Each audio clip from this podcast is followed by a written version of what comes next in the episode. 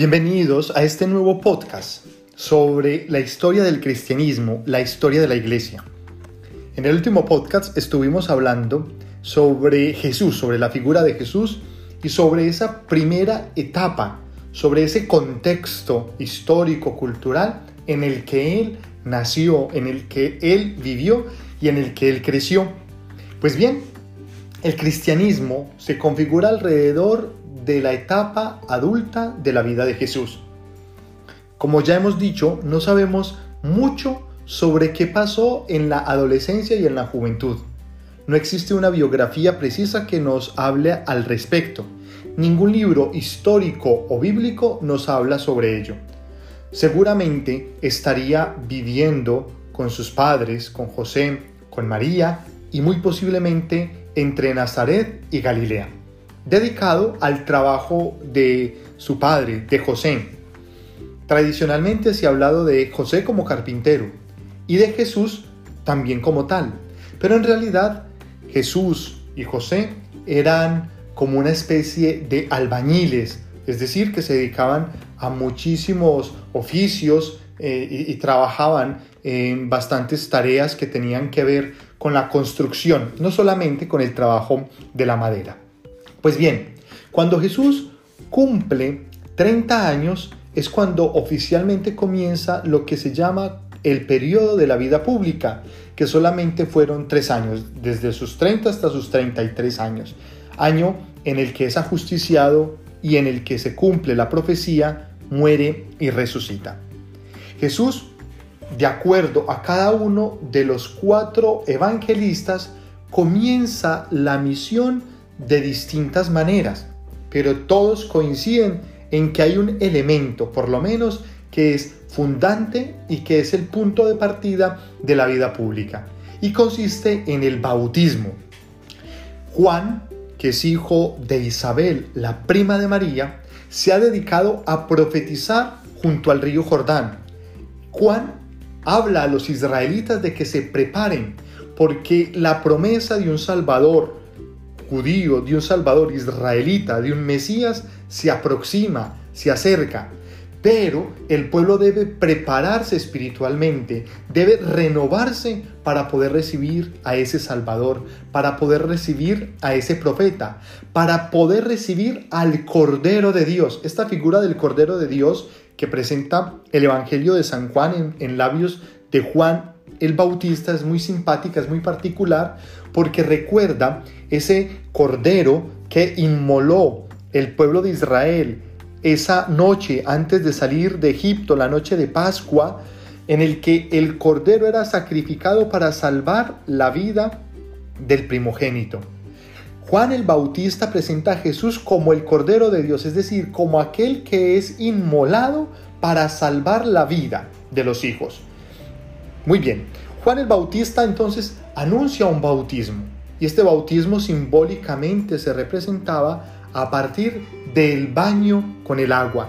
Y por eso, entonces, el propio Jesucristo acude al desierto a donde está Juan y allí, en el desierto, mm, pues Jesús recibe de manos de su primo el bautismo. Y a partir de allí comienzan una serie de acontecimientos. El Evangelio de Marcos brevemente nos dice que Jesús, una vez bautizado, se fue al desierto y estuvo allí 40 días en ayuno y en oración.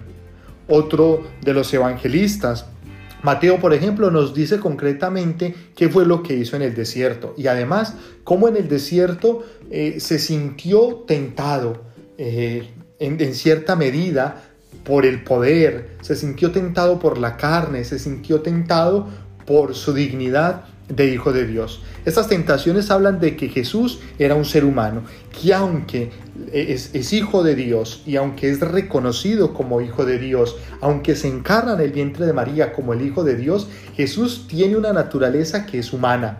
No podemos pensar en un Jesús mmm, que no come, en un Jesús que no tiene necesidades humanas, que no tiene necesidades fisiológicas, por ejemplo, aunque eso suene brusco y poco nos guste hablar de él. Jesús es un ser humano, un ser humano real, con unas condiciones reales.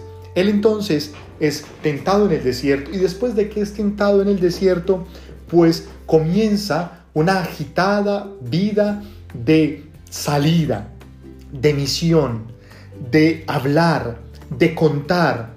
Jesús habla y sobre todo se sirve de las comidas. Es una particularidad. Jesús utiliza las reuniones, las comidas, para alrededor de la comida empezar a transmitir el mensaje que viene a traer. Su mensaje de salvación, su buena noticia, su buena nueva. ¿Y cuál es esa buena noticia?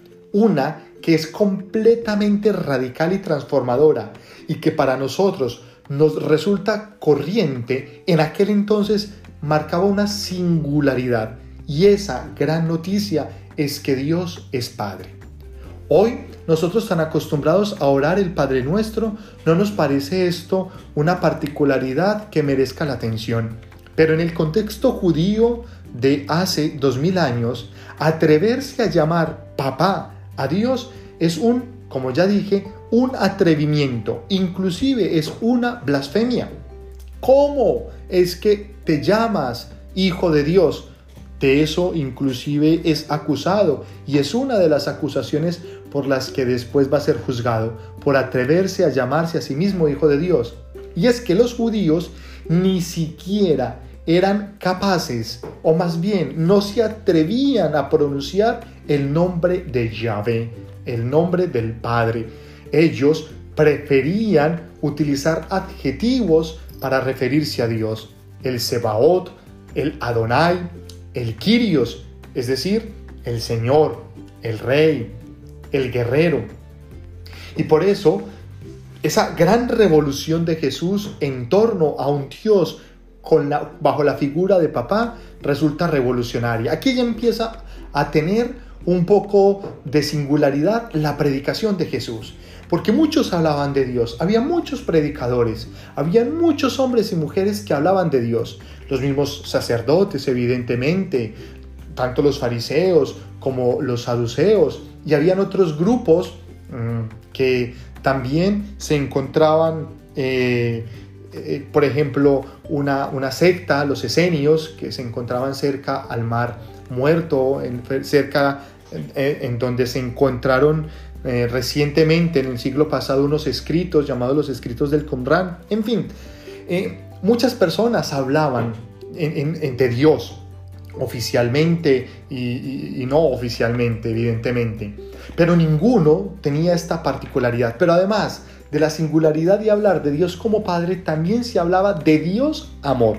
Y Jesús empieza la revolución de llamar a Dios papá y de hacer sentir a los creyentes amados, hijos amados de Dios. Esto tiene unas connotaciones profundas en la mente y en el corazón de los israelitas, sobre todo de aquellos que son excluidos, porque la predicación de Jesús se sale de la sinagoga. Jesús ya no predica dentro de la sinagoga, Jesús no predica dentro del templo, sino que Jesús predica en las calles y predica en aquellos lugares donde aparentemente no se puede predicar, donde aparentemente no se debe predicar. ¿Y qué es la predicación? La, predicación no es simplemente un discurso retórico, la predicación es un mensaje que mueve el corazón, porque es un mensaje que viene a rescatar a los oprimidos, es un mensaje de liberación, donde aquellos que han sido tradicionalmente rechazados y excluidos se sienten incluidos, se sienten acogidos. Aquellos que son juzgados por las autoridades religiosas y espirituales del momento, aquellos que son señalados como pecadores y que inclusive se les tenía vedado, prohibido acercarse al templo o acercarse a la sinagoga, son acogidos por Jesús. ¿Quiénes son? Los niños, las mujeres, y, dentro de ellos, pues evidentemente las mujeres que tenían mala reputación, las mujeres que se han dedicado a la prostitución, los hombres más pobres, los hombres iletrados, los hombres que estaban en las periferias. Ellos son los primeros destinatarios del mensaje de Jesús. Jesús entonces comienza esta revolución al hablar de Dios como papá, esta revolución de hablar de un Dios amor, de un Dios que acoge y sobre todo y, que esto resulta también una locura de un Dios que perdona. Tan acostumbrados a hablar del Dios justiciero que castiga. herencia tal vez un poco de la idea que se tenía de, las deidades griegas o de las deidades romanas, eh, inclusive también, ¿por qué no?, de, ese Dios que presenta un poco el Antiguo Testamento, que se venga de sus enemigos, que de alguna manera eh, pues exige o pide la sangre, pues encontrarse con un eh, Dios que es el Dios que está, la imagen de Dios que está predicando Jesús, que perdona, que ama, que acoge, que libera, pues resulta fantástico, resulta fascinante y por eso las personas empezaron a escuchar a Jesús y empezaron a seguirlo. Porque además el mensaje de Dios de, en este sentido, de un Dios que ama y de un Dios que perdona, de un Dios que acoge, en vez de un Dios, mm, la imagen de ese Dios que rechaza, de ese Dios que juzga, de ese Dios que castiga, pues además de, de esta nueva imagen, esta, esta predicación viene acompañado de signos de ese amor de Dios.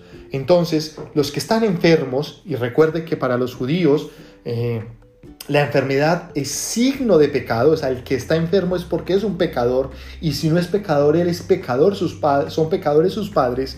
Eh, el hecho de que Jesús venga y libere a alguien de la enfermedad es una manera de expresar físicamente la misericordia y el amor de Dios. Entonces, liberar al enfermo no es la misión de Jesús, sino hablar de ese Dios que es capaz de rescatar al enfermo.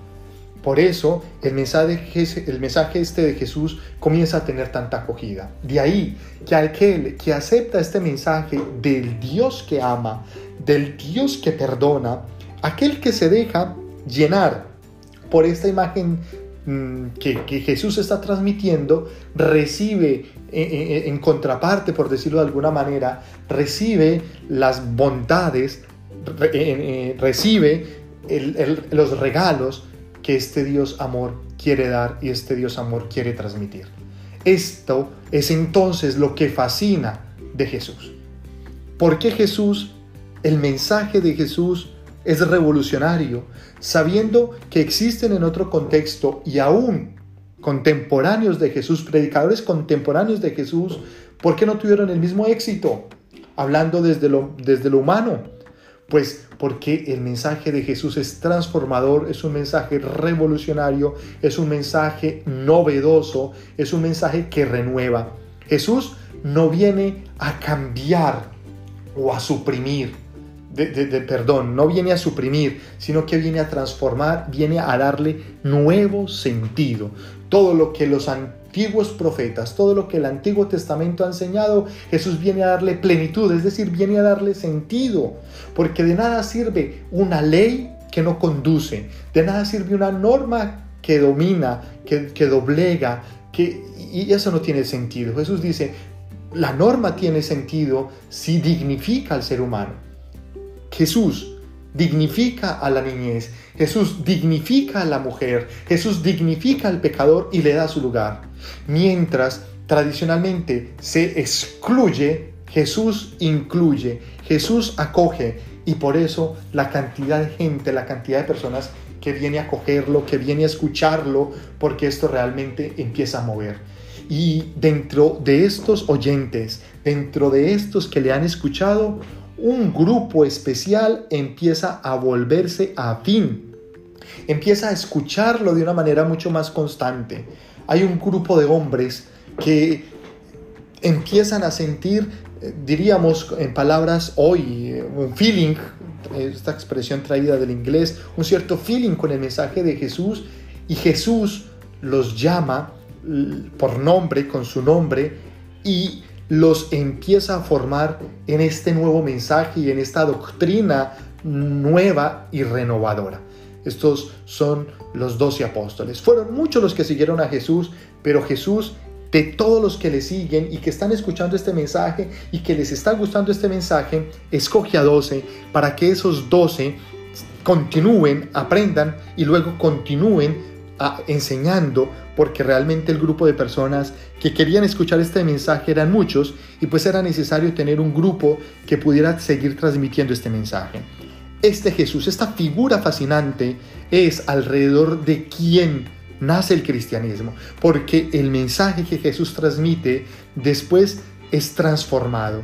Y ese amor del que Jesús habla y ese mensaje que Jesús transmite, luego sus seguidores lo identificarán con él mismo.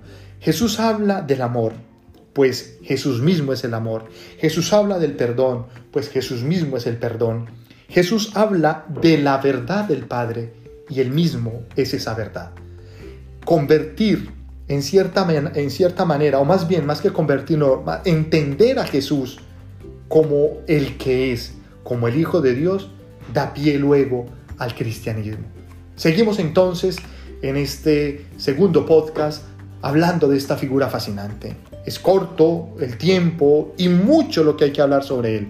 Después seguiremos hablando entonces en un próximo capítulo sobre Jesús, sobre lo fascinante que es Él y cómo alrededor de los doce y de otros seguidores, tanto hombres como mujeres, empieza a configurarse la iglesia naciente.